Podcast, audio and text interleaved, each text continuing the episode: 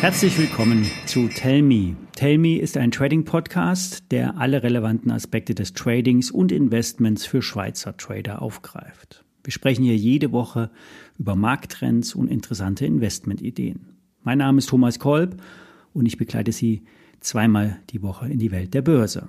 Der Podcast ist ein Gemeinschaftsprojekt von Finanzen.ch und Flowbank. Flowbank ist eine Schweizer Bank mit einer Handelsumgebung für anspruchsvolle Trader und Finanzen.ch ist eine fundierte Quelle für Finanzmarktinformationen in der Schweiz. Bevor wir starten, der wichtige Risikohinweis. Alle nachfolgenden Informationen stellen keine Aufforderungen zum Kauf oder Verkauf der betreffenden Werte dar.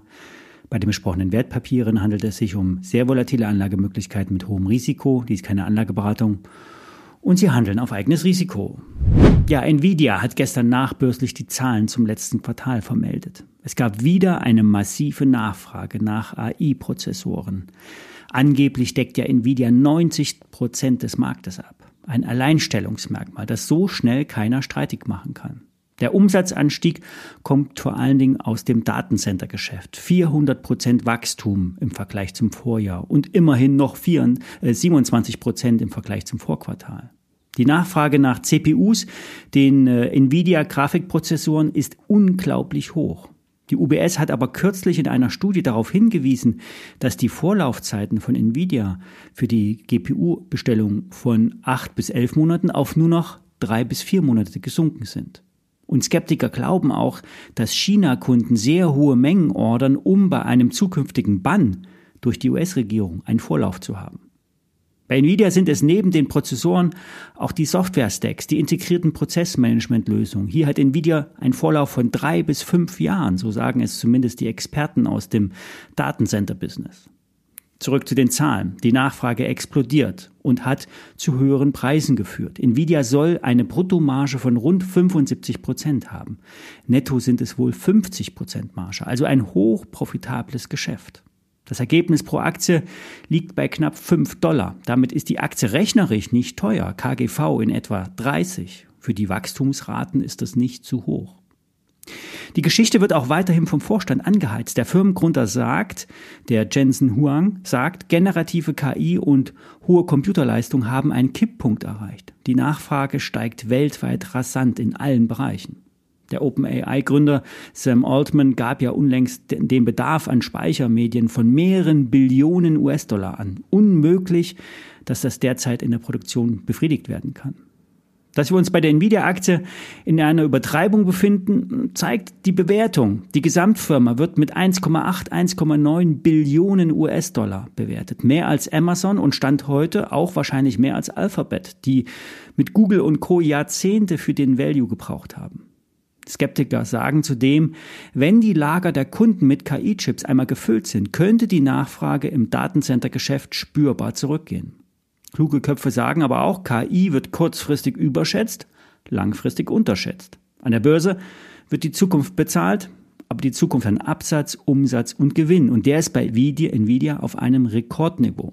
Analysten sagen nun Kursziele von über 1000 Dollar an das ist wohl möglich. Andere vergleichen aber die Nvidia mit der Kursentwicklung von Cisco Systems. Der Vergleich hinkt zwar etwas, aber der Chart von damals bei Cisco und heute bei Nvidia sieht verblüffend gleich aus vor dem Absturz.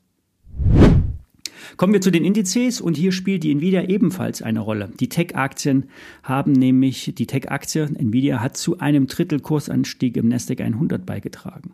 Der S&P 500 steht dank des Nvidia-Effektes wieder über 5000 Punkten. 5050 ist das letzte Hoch und heute wird es sicherlich getestet. Der SMI macht heute Vormittag die Euphorie nicht ganz so stark mit.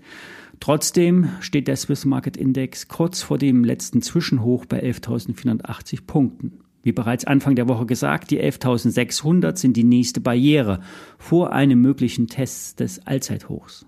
Hier ist der DAX schon weiter. Heute Morgen wurden die 17.300 Punkte erfolgreich zur Handelseröffnung überwunden und im weiteren Verlauf waren es dann fast 17.400 Punkte. Well done. Bevor wir weitermachen, kommen wir noch einmal zu unserem Partner Flowbank. Bei der Schweizer Flowbank handeln Sie zu attraktiven Konditionen und profitieren vom Swiss Banking. Alle Konten sind durch die Einlagensicherung von bis zu 100.000 Schweizer Franken abgesichert. Glowbank bietet innovative Tools für anspruchsvolle Trader und über die App lässt sich das Konto bequem von überall erreichen. Und wer sich das genauer anschauen will, geht auf den Link in den Show Notes. Hier gibt es auch einen Bonus für Tellme-Zuhörer. Bleiben wir in der Chipindustrie und betrachten Intel. Die Aktie hat sich vom Tief bei 25 Dollar auf 50 verdoppelt. Der aktuelle Rücklauf könnte ein guter Einstiegszeitpunkt sein. Aus charttechnischer Sicht wären 40 Dollar noch besser. Und obwohl die Intel-Aktie vom Semiconductor-Boom der letzten Tage nichts mitbekommen hat, ist die Bewertung im Vergleich zu AMD attraktiv. Intel will zudem auch die Produktion umbauen, weg von Asien hin nach Europa. Rund 50 Prozent der Produktion soll perspektivisch nicht mehr in Asien liegen.